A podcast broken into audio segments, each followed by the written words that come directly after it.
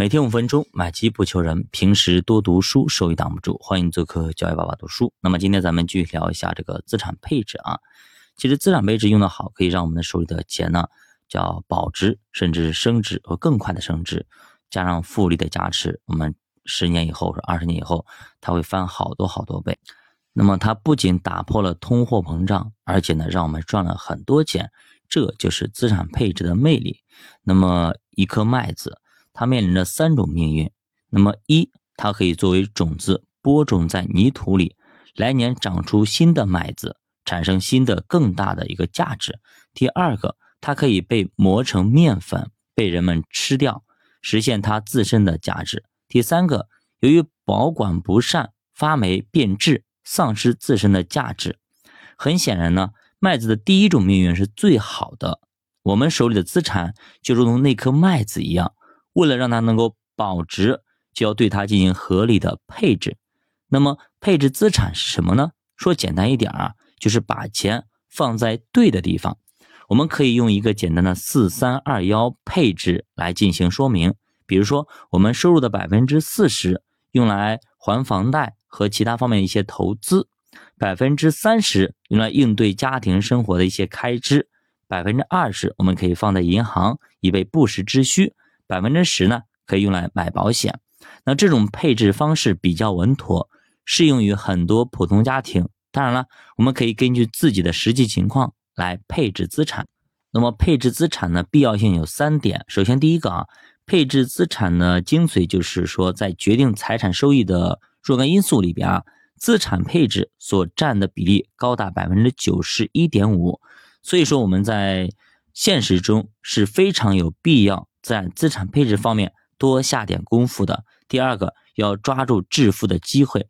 人的生命其实只有一次，时间呢不会重来。如果你在人生的某个时期的资产配置不合理，那么就有很可能失去致富的机会。那么这样的机会总是一闪而过，没能抓住就只能后悔。所以配置资产的重要性不言而喻。如果你错过了零七年，错过了一五年，错过零九年、二零年，对吧？你还想？错过后面多少年呢？对吧？所以说你，如果你在二零零八年、二零一八年这样的行情里面，你是赚不到钱的，甚至还会赔钱。但是你如果升的好，你在那个时候零七年、一五年的时候做了资产配置，做了投资，或者二十年前、十几年前你买了这种基金放着就不动，即使买了大盘，你也涨了很多倍。比方上一次那个网友，对吧？他买了一个基金啊，买了一个股票，他放到现在涨了三十五倍。但是呢，他中间赚了几倍，他走了，对吧？那这就是一个资产配置没有合理更规划的一个一个负面例子吧。第三点就是提高咱资产的效率。为了降低投资理财的风险，我们通常将资产分散投资在多个项目里面。任何投资项目都有它的成本，所以资产过于分散又有一个很大的弊端，那就是无形中提高了投资的成本。那这样一来，钱生钱的速度就会大打折扣。也就是说，我们所说的资产效率低下，所以说合理的配置资产能够帮助我们在资产的分散和集中之间找到平衡点，提高资产效率和收益率。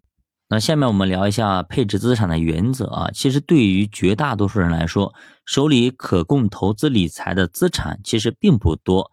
那种不假考虑就将资产一把梭哈的做法，很容易导致血本无归。所以，合理配置资产就显得特别的关键。我们要遵循资产配置的原则，把一分一毫都花在刀刃上，这样才能让资产得到稳定的成长。首先，第一个，我们要保证它的安全。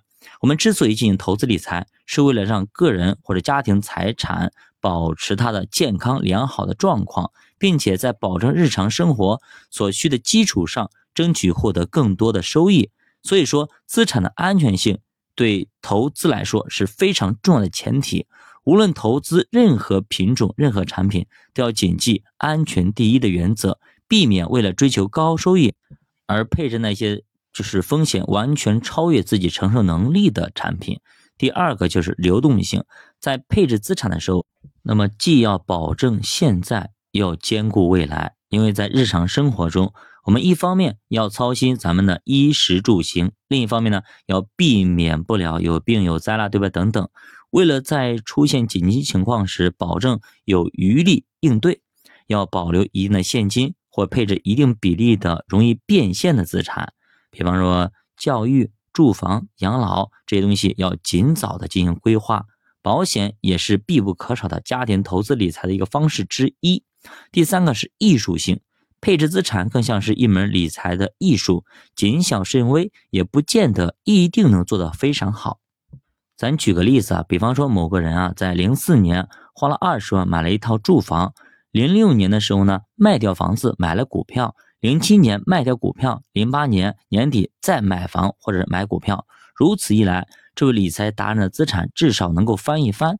若是反过来，零四年买股票，零六年卖掉股票买房子，零七年底卖房买股票，零八年底再把股票卖掉，然后估计现在可能连饭都吃不起了。一个人在不同的生命周期和不同时期，对于财富会有不同的需求，所以我们在投资理财的时候呢，要把资产合理的配置到不同的理财渠道上，只有这样，不同时期的财富需求才能够得到满足。您学会了吗？教爸读书陪你一起慢慢变富，我们下节再见。